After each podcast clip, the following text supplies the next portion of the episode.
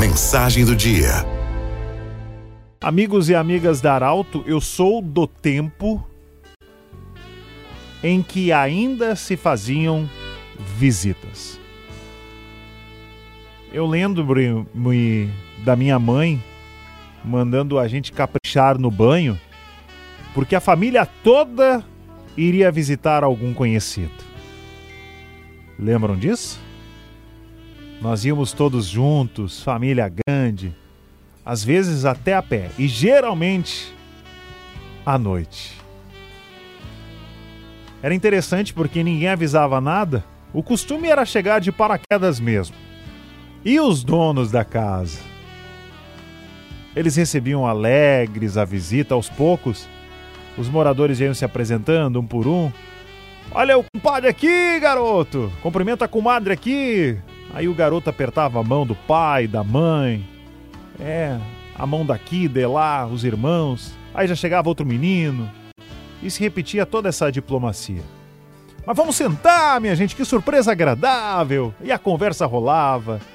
Né? O pai ia conversando com o compadre, né? a mãe com a comadre, e os irmãos ficavam ali no mesmo sofá, sem celular, né? um olhando para o outro, né? olhando os, os retratos da parede, os santos das casas ali colocados, as flores nas mesinhas de sempre.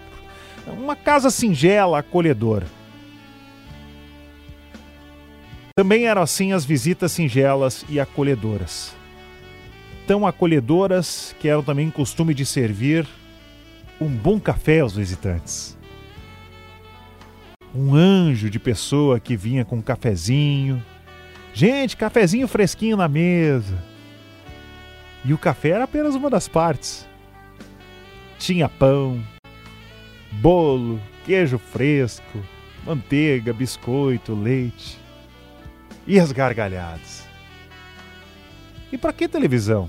Para que celular? Para que rua? Para que drogas? A vida estava ali no riso, na boa bebida, na conversa, no abraço, na esperança. A verdadeira vida, respingando para a eternidade e bons momentos que aos poucos acabam. A vida transbordando simplicidade, alegria, amizade. Quando saímos para ir embora, os donos ficavam na porta até que virássemos a esquina e ainda nos acenavam. E a gente voltava para casa, às vezes até numa caminhada, e por vezes longa e por vezes sem carro. Mas o coração, gente, aquecido pela ternura da acolhida. Assim era lá em casa. Assim era lá em casa. O tempo passou e a gente se formou em solidão.